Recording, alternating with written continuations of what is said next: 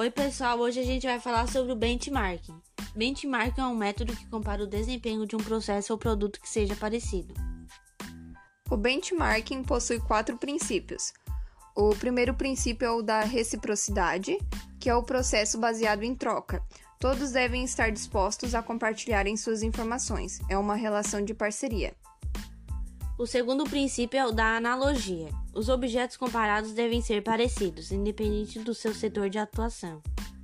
O terceiro princípio é o da medição. Envolve comparações de desempenho.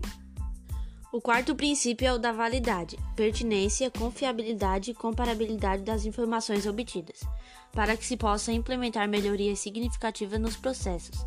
As informações obtidas nos estudos precisam ser válidas.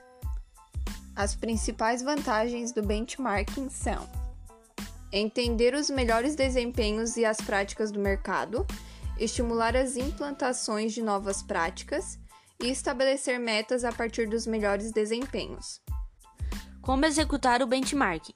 Primeiro, é importante que haja o compromisso e o comprometimento da alta liderança, de que o benchmark é realmente um processo eficaz de melhoria e de aprendizado.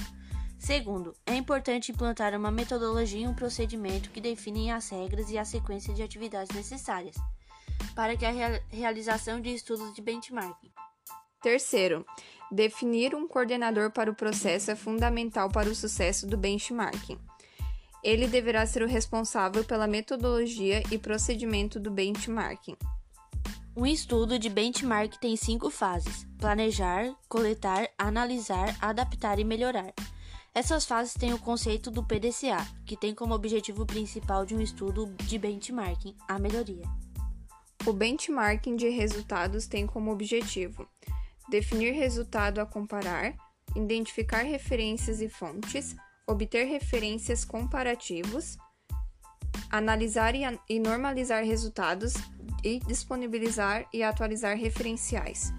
Como o benchmark envolve troca de informações entre organizações, sendo muitas delas confidenciais, há necessidade de se manter uma conduta ética na realização dos estudos. Dessa forma, é importante que a organização faça uso de alguns princípios que devem manter o profissionalismo, a transparência e a eficácia.